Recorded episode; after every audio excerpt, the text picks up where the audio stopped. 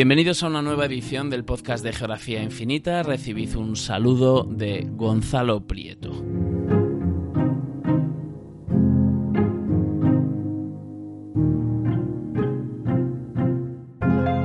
Hoy hablamos de Madrid bombardeado, la capital de España fue bombardeada en la Guerra Civil entre 1936 y 1939. Nos encontramos con la primera vez en la historia en que se bombardea una gran población de forma sistemática y moderna. Madrid bombardeado es un proyecto que refleja estos bombardeos y sus consecuencias sobre un plano que está acompañado de un libro. Ambos sirven para entender de manera cartográfica y para poner en contexto la destrucción que supusieron aquellos bombardeos en la capital española. Detrás de este proyecto están los arquitectos Enrique Bordés y Luis de Sobrón, con quienes hoy vamos a hablar en Geografía Infinita.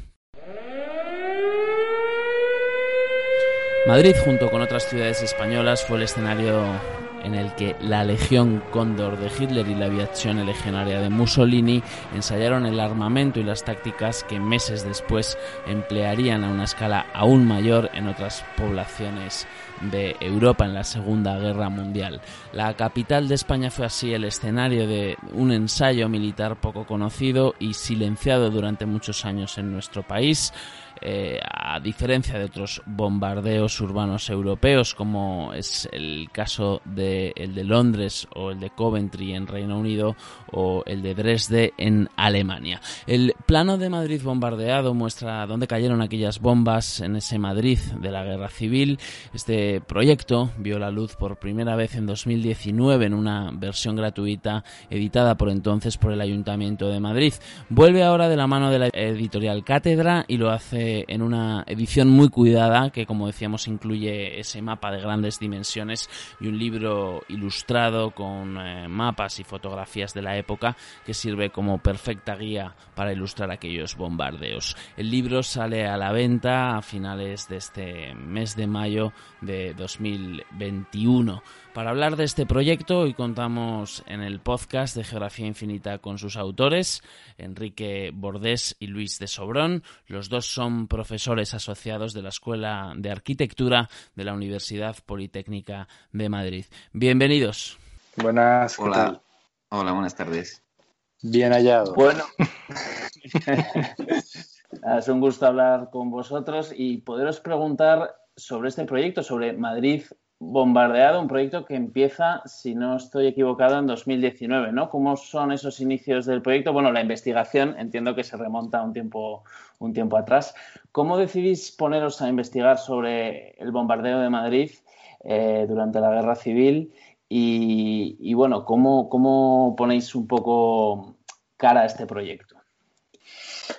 Bueno, la, idea eh, surge de intentar visualizar una memoria, una memoria perdida, ¿no? Es decir, los dos somos madrileños y, bueno, también eh, el crecer aquí en Madrid, eh, para la gente de nuestra generación, eh, en un momento dado implica la sorpresa de, conocer que tu ciudad fue una ciudad bombardeada y bombardeada eh, un bombardeo muy importante a nivel histórico, ¿no? Si crecemos incluso con el Guernica en el, Reina Sofía y sin embargo no somos conscientes de, lo mucho que se dio ese Guernica aquí en, Madrid, ¿no? Entonces, de esa sorpresa y también de un intento de, de comprender y de ir más allá e intentar visualizar, como, como, digo, esa memoria, ¿no? Entonces, eh, bueno, entre Luis y yo que somos eh, arquitectos especializados en, dibujo, ¿no? Y en, representar eh, la realidad,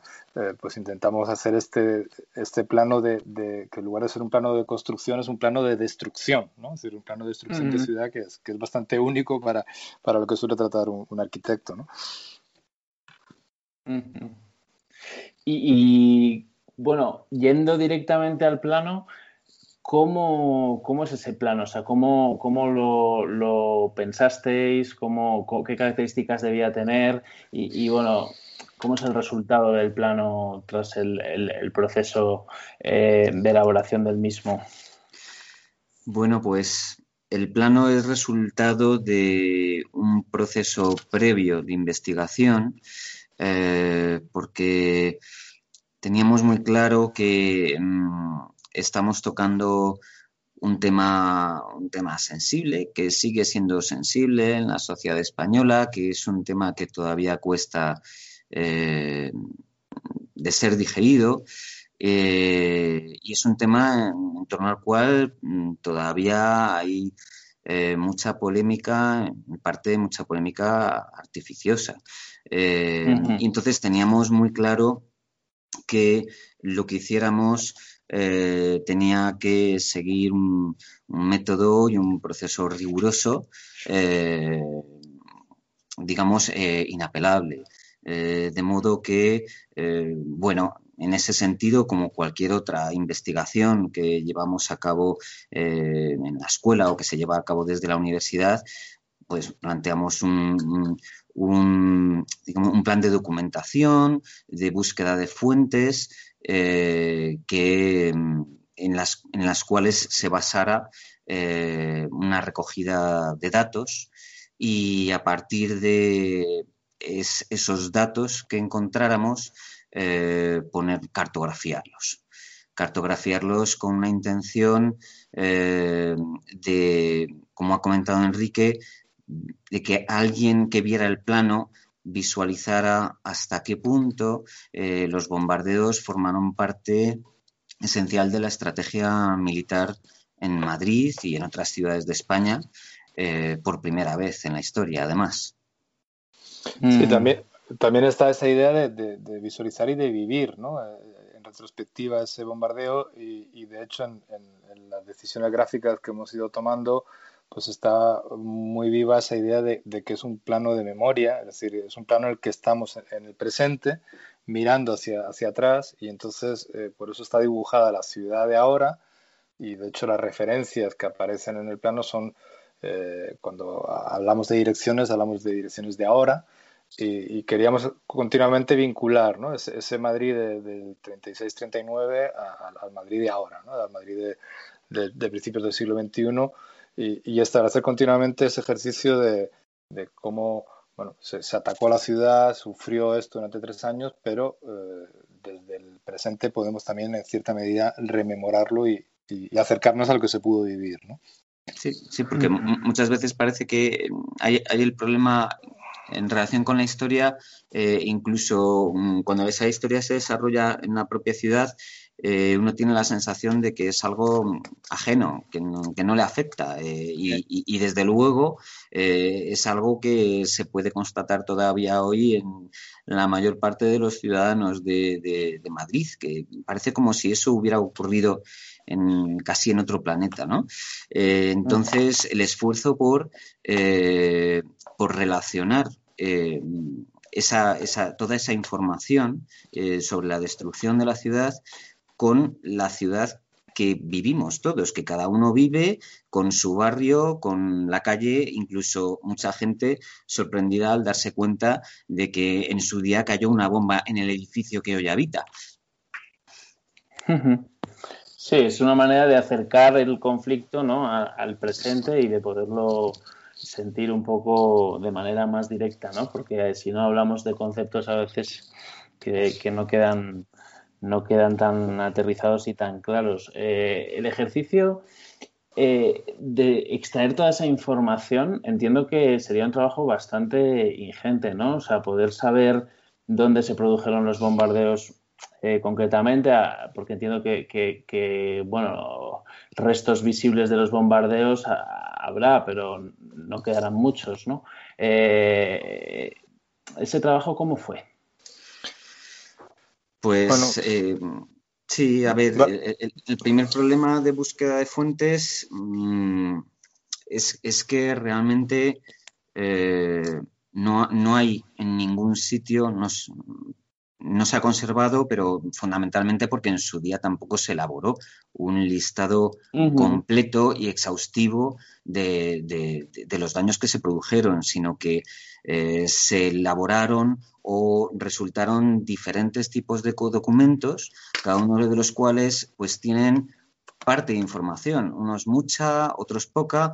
¿Por qué? Bueno, pues porque naturalmente fue una situación de emergencia absoluta en la cual eh, mm, bueno, la prioridad no era en ese momento hacer un, listado exhaustivo ¿no? de, de los daños en los edificios, sino que cada uno hacía su trabajo, los bomberos hacían su trabajo, acudían a los edificios, pero de esas visitas pues resultaban eh, libros de intervención en los cuales se anotaban pues las direcciones de los edificios a los que acudían pues mm, por las emergencias de las bombas. La policía, eh, cuando acudía también a un siniestro, pues daba parte. Eh, los fotógrafos, los fotoreporteros fotografiaban esa destrucción. Los arquitectos que, de la, municipales que contribuían también en esas labores de ese escombro por su parte, generaban otros documentos. Entonces, a base de toda, es, eh, toda esa documentación elaborada por, eh, por los, los, agentes, los cuerpos que estaban intentando eh, hacer frente a esa situación de emergencia, pues es, es, donde hemos encontrado de forma parcial en cada una de esas fuentes una parte de la información y tenemos muy claro que tampoco es eh, que tampoco es completa del todo o sea desde el principio siempre tuvimos claro que el plano iba a ser un documento el que nosotros hiciéramos un documento abierto siempre a la posibilidad de encontrar eh, otras posibles fuentes en el futuro nosotros, en realidad, eh, ha sido como investigar un, crimen, ¿no? un delito, eh, sin tener la confesión. ¿no? Es decir, ese sentido, nos faltaban los, el documento clave, que son los partes de guerra que existen, pero digamos que, que, no están todavía localizados. Es decir, que aquellos que bombardearon tenían muy claro qué hicieron y qué efectos tuvieron, pero, pero esos documentos todavía no, no han sido eh, totalmente, bueno, ya no tanto descatalogados como más bien catalogados, encontrados, clasificados. Y frente a eso, pues hemos hecho una investigación indirecta, ¿no? Con, los indicios que, han ido recogiendo todas las demás, ¿no? La sociedad civil eh, frente a eh, los militares que realizaron aquello, que tienen la documentación, pero, pero que, que, no hemos accedido a ella directamente. O sea que el mapa podría ser completado ¿no? con una información, digamos, más, más amplia de lo que ocurrió, que, hay documentos que, dan fe de ello, ¿no? Claro. Y que no se conocen. Efectivamente, bueno, de, hecho, eh, la primera impresión del mapa, la primera publicación del mapa, que como, como has recordado fue en 2019, que fue llevada a cabo, a cabo por la eh, Oficina de Memoria y Derechos Humanos eh, del Ayuntamiento de Madrid. Entonces, después de editar ese plano, nosotros hemos continuado con la investigación y hemos encontrado otras fuentes que nos han servido para completar esa primera edición de forma que nos ha permitido el, poder publicar ahora de forma inminente una segunda edición del plano aún más completa. Aún así, aún así, por supuesto que existe la posibilidad de que sigan apareciendo más datos en el futuro y que, por supuesto, pues ese plano, digamos, se siga actualizando en función de la información que vaya apareciendo. De hecho, gran parte del trabajo que no hemos hecho ha sido, que no hemos hecho, que no hemos podido hacer eh, de una manera exhaustiva, eh, porque en esto solo somos Luis y yo y hemos tenido apoyos muy mínimos y puntuales eh, para llevar a cabo la investigación, sobre todo de cara a la publicación, pues por ejemplo un barrido por todas las calles de Madrid en presencia no presencial eh, no ha sido imposible, no ha sido posible hacer. O sea, digamos que estamos hablando de documentos y documentación generada en el momento, ¿no? Pero bueno, hay datos de, la, de la época que se habla casi de pues solo de un año, en torno a unos 6.000 siniestros. Eh, nosotros hemos podido recuperar ya en la última versión eh, unos 2.200, eh, aunque también es cierto que, que, bueno, que intuimos que, lo más grande, lo más grave, lo, lo más destructivo, por así decirlo, está captado dentro del plano, pero los, números están ahí, ¿no? Es decir, falta, insistimos que estamos haciéndolo de una manera indirecta investigando lo que ocurrió eh, a través de... Y, no tenemos la confesión principal, ¿no? Sí, está claro. Eh, yendo al bombardeo, eh, ¿cómo fue ese bombardeo de Madrid? ¿Cuáles fueron realmente sus dimensiones y, sus características? A ver, normalmente cuando hablamos de bombardeos, la gente tiene en mente, bueno, pues los relatos que nos han llegado de los bombardeos de la Segunda Guerra Mundial. Ya estamos hablando de bombardeos eh, casi de alfombra, masivos. Eh, todos tenemos en mente las imágenes de las ciudades alemanas eh, completamente arrasadas al, final de, al final de la guerra. es cierto que en Madrid, afortunadamente, no se produjo, no se llegó a producir ese tipo de bombardeo. Pero también es cierto que esos bombardeos fueron por primera vez en una gran ciudad uno de los pilares de la estrategia militar. Porque si es verdad que hasta entonces eh, había se habían producido bombardeos, e incluso en grandes ciudades y en ciudades europeas, pues en la Primera Guerra Mundial se, bombardeó Londres con dirigibles, eh, también se bombardearon ciudades con artillería, pero digamos que estaba muy claro en esa época que la tecnología no permitía que esos bombardeos eh, fueran a ser un elemento decisivo en una victoria militar. Era un elemento más. Eh, pero en Madrid es cuando se empieza a utilizar el, bombardeo como casi como un arma clave, porque ya la tecnología lo permite. Eh, las aeronaves ya eh, pueden cargar eh, explosivos muchos más potentes, a más distancia. y, como digo, es donde, por un lado, además tenemos las, a las potencias del eje, la Alemania nazi, la Italia fascista, muy interesadas en ensayar su nuevo armamento eh, y en ver qué posibilidades tienen pues, de cara, naturalmente, a una posible futura guerra en Europa.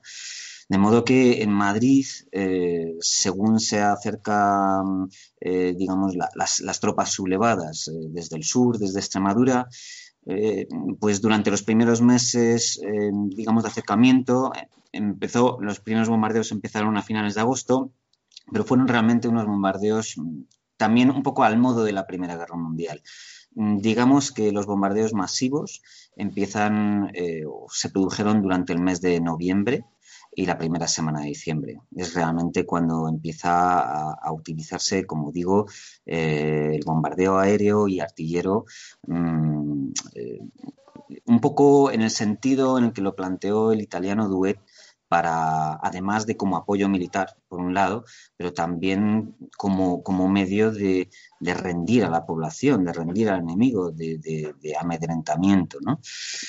Eh, una vez pasado ese primer embate, y una vez que a partir de diciembre eh, pues mm, el ejército sublevado desiste de tomar Madrid eh, directamente por la fuerza, eh, a partir de ese momento, digamos que la aviación busca otros objetivos en otras ciudades españolas, pero en Madrid, que, no solamente es... Mm, o sea que durante toda la guerra, desde, desde noviembre del 36 hasta el final, realmente fue frente, eh, pues eh, estuvieron las, las, baterías de artillería desde la Casa de Campo y desde el Cerro de los Ángeles pues eh, con mayor o con menor intensidad mm, estuvieron atacando y castigando la ciudad pues prácticamente hasta, hasta los últimos meses.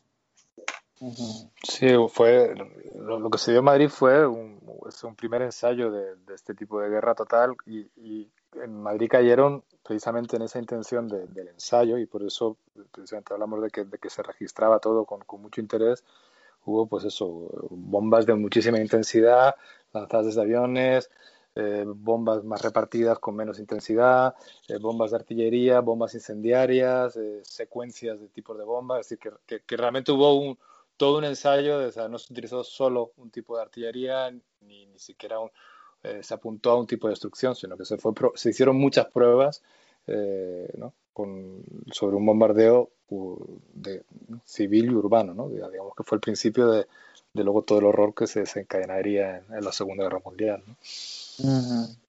Esto nos hace hablar del primer urbicidio, eh, es, lo que, como, como lo, habéis definido ¿no? en, algún, en algún documento, eh, cómo se, se, puede definir, de hecho. Eh, sí, a ver, urbicidio es un, es un término que se empezó a acuñar en Estados Unidos con otro, eh, con otro sentido, porque se refería eh, más bien a la destrucción de, digamos, del tejido urbano como consecuencia de determinados eh, tipos de desarrollo, pero es una palabra que empezó a utilizarse de nuevo durante la guerra de Yugoslavia eh, en algunas eh, ciudades, pues como Mostar, eh, tristemente famosas, que se está retomando también desde pues, en la guerra de Siria.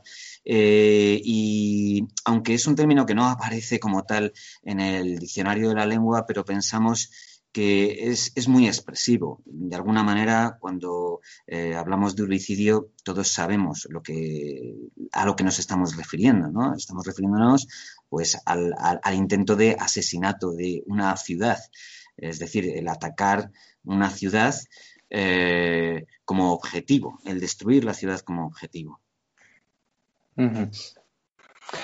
Eh, y, el bombardeo, digamos, de, Madrid, eh, tenemos claro, es un ensayo, digamos, para esa guerra total y para esos bombardeos de la Segunda Guerra Mundial. Eh, ¿Qué zonas se vieron más afectadas en Madrid por, eh, los sucesivos ensayos con diferente tipo de, armamento durante esos bombardeos? Hmm. ¿O qué objetivos principales, digamos, se pueden detectar a la vista del mapa, quiero decir también? A la vista del mapa hemos visto, o sea, hay una, hay una zona que está muy vinculada al frente, ¿no? Es decir, el frente que estaba eh, consolidado cerca de ciudad universitaria y de hecho, bueno, ciudad universitaria eh, sufrió una destrucción absoluta en parte por, por, la lucha eh, que estaba ahí consolidada y, toda la zona de, Princesa, entre Cortes de la Montaña, el antiguo Cuartel de la Montaña y la antigua cárcel modelo que está en Moncloa, donde está ahora el Ministerio del Aire, ahí se produjo una destrucción prácticamente total. Las estampas más más impresionantes o más cercanas a lo que podemos tener de, un Berlín del final de la guerra están por esa zona. Pero luego sí que el barrio de Argüelles. Pero luego toda la eh, por el centro, ¿no? En la misma eh, Puerta del Sol, por la zona de, Huertas, por la, zona de, Callao, hubo, hubo toda una serie de la Plaza del Carmen, hubo zonas de lo que consideramos el centro absoluto de Madrid que, que también sufrieron eh, un bombardeo masivo y en ese caso, pues la intención era precisamente la, de, la de, herir el corazón de la ciudad y donde estaba esa población que querían amedrentar. ¿no? Y, realmente es, eh, es, muy impresionante, por ejemplo, en, las inmediaciones del, del, Prado, ¿no? la zona de, eh, de huertas, eh, en la calle, ay, no me viene ahora el nombre de la calle, Almadén, no, Alameda. Alameda. Sí pues la, destrucción era también absoluta, ¿no? Es decir, que realmente hubo eh, zonas de destrucción muy vinculadas a ese bombardeo aéreo eh, masivo eh, que se reparten por, el centro de, la ciudad y quizá llama más la atención, bueno, el, bombardeo artillero ocupó toda la ciudad, es decir, en ese sentido, durante tres años, los tres años de la guerra, no había nadie en Madrid que se sintiera completamente a salvo, es cualquier zona de Madrid era susceptible de recibir un mortero, eh, pero también es cierto que, llama la atención a la inversa la zona que no sufrió destrucción, que es lo que se conocía como la, zona neutral, lo, que sería el barrio de Salamanca eh, a día de hoy, que, bueno, por motivos claros eh, pues, se respetó en, el ataque y digamos que, que salvo esa zona que, que fue más eh, respetada por los bombardeos, el resto estuvo en, continuo y en absoluto peligro. Sí, y, además es, interesante ver esa, distribución porque si bien es cierto que, el barrio, un barrio como el de Argüelles, eh, bueno, pues eh, se puede encontrar un cierto sentido militar en, digamos, en, los ataques aéreos, en, bueno, pues en, el sentido de la proximidad al frente y a la lucha que en ese momento se estaba dando, mm, también es verdad que se puede detectar eh, fácilmente en el plano eh, determinados puntos calientes o zonas calientes, como ha mencionado Enrique, pues todo el entorno de la calle de la Alameda, eh, mm, el entorno también de la Puerta del Sol, eh, de la calle Preciados, de la Plaza del Carmen y mm, un poco más hacia el norte, pues eh, la Corredera Baja de San Pablo. Son, son zonas en las que ya no por una cuestión de estrategia militar, porque están bastante más alejadas del frente, del frente eh, mm, pero sufrieron ataques eh, fundamentalmente nocturnos. Sí, o sea que se puede ver en cierta medida una diferenciación casi social, ¿no? En los, en los bombardeos. Bueno, está claro que, esa parte social que tiene que ver con, ese respeto, esa zona neutral, que, que en principio se establece porque bueno, las mismas embajadas que están precisamente en esa zona, eh, cuando empiezan a ver lo, lo, lo, lo, que está cayendo sobre la ciudad, su, su, interés propio, empiezan a, intentar articular eh, ¿no? algún tipo de, de, protección y luego, por supuesto, pues, facilitado por el hecho de que gran parte de la población que, que apoyaba el, el, el alzamiento se encontraba en esa zona de Madrid, ¿no? Si las zonas que siempre han sido más, privilegiadas, ¿no?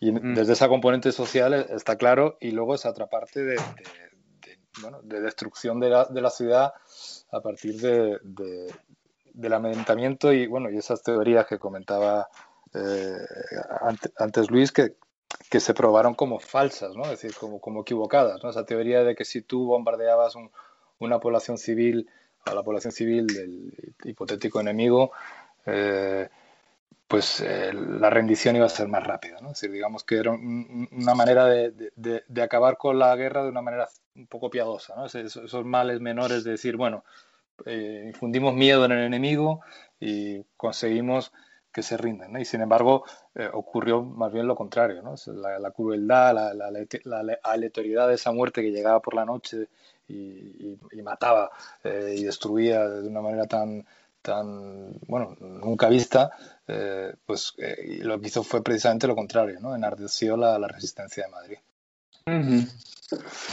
De todas formas, sí, eh. bueno, quería un poco subrayar en este punto que el, el, trabajo que desde el principio lo planteamos desde nuestra, digamos, perspectiva eh, de arquitectos y, desde el principio también se, eh, teníamos muy claro el circunscribirla digamos, a nuestro ámbito de estudio, ¿no? a la arquitectura, a la ciudad.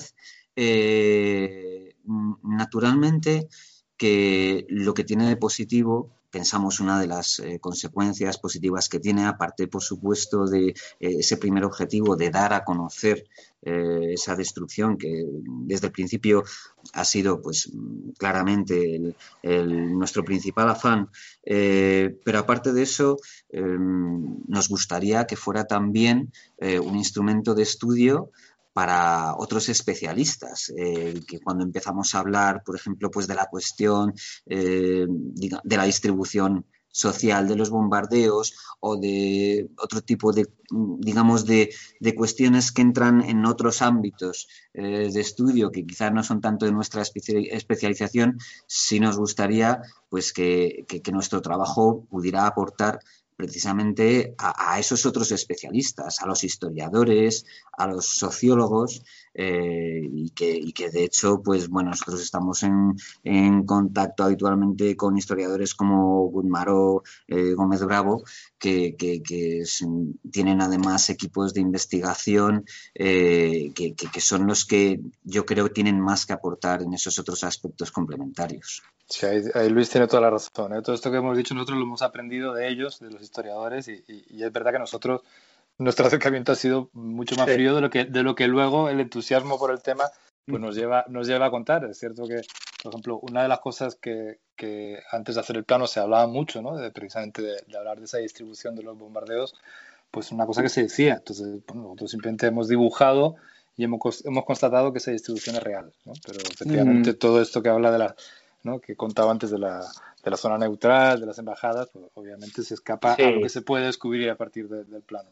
Bueno, lo que pasa es que aquí por deformación un poco profesional acabamos buscándole a los mapas todas esas otras lecturas, que es un poco también lo que nos, nos llama, ¿no? Y lo que, pero entendemos sí que el trabajo inicial es un trabajo sistemático de encontrar los puntos en los que se manifiesta esa guerra a través de los bombardeos.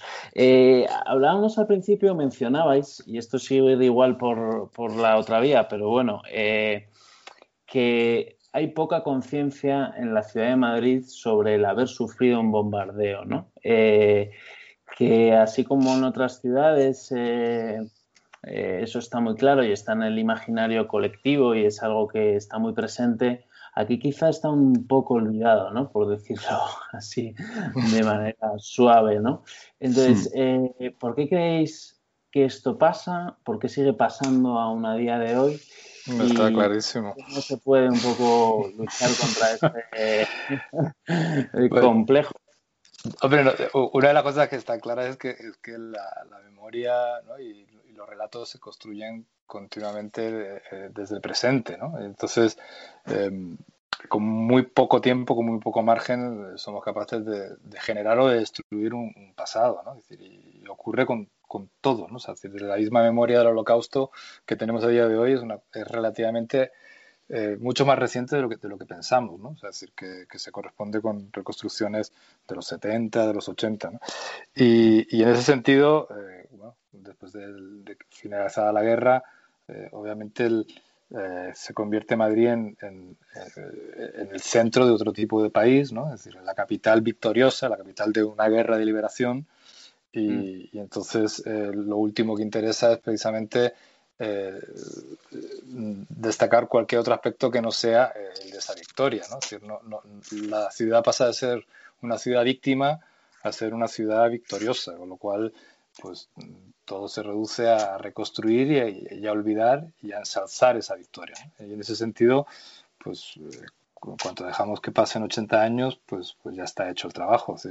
Eh, por eso una de las intenciones principales de, este plano es precisamente recuperar ¿no? y intentar, antes de que pase demasiado tiempo, pues recuperar esa memoria que además eh, ideológicamente, eh, siempre lo decimos, para nosotros lo, más importante que hay detrás de este plano es un pacifismo convencido. ¿no? Eh, la misma Alemania eh, se han encontrado con problemas para, precisamente reconstruir la memoria de los bombardeos porque aquellos que se acercan al tema muchas veces han sido acusados de filonazis, porque fue un bombardeo aliado y ciudades como Milán, que también sufrieron un bombardeo aliado, pues también tienen este, este mismo aspecto, precisamente marcado dentro de esa guerra de liberación. ¿no? Es decir, tú liberas, entonces consideras que los males que han ocurrido son males menores frente a un bien común que en el futuro. Y creemos que, que, que quizá lo más importante para la memoria colectiva es olvidar, olvidar o mejor dicho, recordar los errores del pasado y tenerlos presentes. Y, en este caso, plantearse la destrucción de una ciudad, pues es obviamente un, error claro, ¿no? Es decir, más allá de, de, esa liberación que tienes en mente, ¿no? Claro, y, además de, eso hay otro aspecto que está muy relacionado con él y que, y que mencionabas al principio de la entrevista, que es el de las cicatrices. ¿Qué pasa? ¿no? ¿Dónde están? Es decir, si, si, si semejante destrucción, insisto, no comparable a la que pudieron sufrir colonias, perdón, eh, ciudades como la de Colonia o Berlín o Dresde, eh, no, estoy, no me estoy refiriendo a ya ese grado extremo de destrucción, pero si, si, eh, si tamaña destrucción ocurrió en Madrid, ¿qué pasa? ¿no? ¿Dónde está? ¿Por qué no la vemos? Bueno, pues en realidad sí la vemos. Es que eh, la tenemos delante de nuestros ojos eh, de forma cotidiana, pero nadie nos ha enseñado a leer esa destrucción. Hoy día eh, Madrid está llena de cicatrices en los edificios de esa destrucción. Muchas de esas cicatrices, mm, digamos, se han reparado eh, y es, imposible verlas. Bueno, pues porque muchos de, los impactos de proyectiles, de mortero, de artillería, eh, produjeron daños en esos edificios y por supuesto en las personas, eh, pero daños que de alguna manera eh, estaban bastante localizados, estaban bastante limitados a elementos arquitectónicos concretos que se podían reparar de forma relativamente fácil. Eh, a pesar de eso, mm, la, destrucción provocada por los proyectiles de mayor potencia sí que, eh, sí que mantiene, perviven sus cicatrices en la ciudad, pero claro, hay que saber leer esas cicatrices. Eh, hemos pasado todos muchas veces por delante de edificios construidos en los años 40 que naturalmente si nadie nos dice que es que ese edificio que tienes delante es de los años 40 porque antes había otro edificio del siglo XIX que fue destruido por una bomba, pues si nadie nos lo dice, nosotros no tenemos por qué saberlo. Entonces, eh, claro, ahí, ahí, hay una labor eh, mm, de, demostrar, eh, de, interpretar esas cicatrices y esas huellas cotidianas que a diario tenemos delante de nuestros ojos y que, y que no podemos interpretar por falta de información. Totalmente. Bueno, y este mapa, eh, comentábamos al principio, eh, se podía, vamos, estaba disponible en 2019, se terminó la, tirada eh, y ahora vamos a tener la suerte de poder encontrarlo, ¿no? De nuevo, ¿cómo, es el plan? Sí, bueno, digamos que la idea era que, esto fuera un proyecto que, creciera un poco con, de la mano de la oficina de de Memoria y Derechos Humanos del Ayuntamiento de Madrid, pero una vez que se cierra su oficina, pues eh, el, plano sigue, sigue por su... Bueno, seguimos con otro camino. Durante un tiempo estuvo eso disponible eh, como, como una edición, creo que llegó a tener hasta 5.000 ejemplares que se distribuyeron gratuitamente en Madrid. Luego hemos tenido presencia en la web y ahora, eh, por fin, ya más el, mes que viene, tenemos la suerte de, de, poderlo tener ¿no? ya en las librerías. Eh, tenemos una nueva edición eh, de la mano de, Cátedra, eh, que es el, incluye el plano, un plano más ampliado, con casi un 30% más de, de, siniestros de los que tenía el anterior, un pequeño libro también que acompaña y que explica la metodología que hemos seguido, y todo, bueno, una caja, etcétera, una, una presentación, bueno, que, que, bueno, que Luis y yo tenemos muchas ganas de, de, ver porque todavía no lo hemos tenido en nuestras manos pero que también eh, nos alegra mucho porque va a facilitar que mucha gente que, no pudo tener ese plano pues lo pueda tener, ¿no? Porque se distribuyó gratuitamente, que tenía una ventaja, pero tenía la desventaja de que aquellas personas que no estaban en Madrid pues no podían acceder a él directamente y ahora con un, bueno, con, un precio popular y con una buena distribución que, que, nos permite ir de la mano de esta, de esta fantástica editorial, pues pues bueno, eh, lo convertimos en, una pieza más accesible que a su vez también eh, va de la mano con, la intención inicial que, con la que nos planteamos hacer este, eh, este proyecto, que es que, esta memoria estuviera lo más viva posible que llegara al, mayor número de gente posible. Bueno, pues decía Luis Cernuda, recuérdalo tú y recuérdalo a otros. sin duda este, este recorrido por las cicatrices del Madrid bombardeado, del Madrid bombardeado de la guerra civil, es eh, un ejercicio muy sano de recordar nuestra historia y hoy lo hemos eh, podido conocer de cerca con sus autores, así que Enrique Bordés y Luis de Sobrón, os damos las gracias desde Geografía Infinita. Muchas gracias, Gonzalo.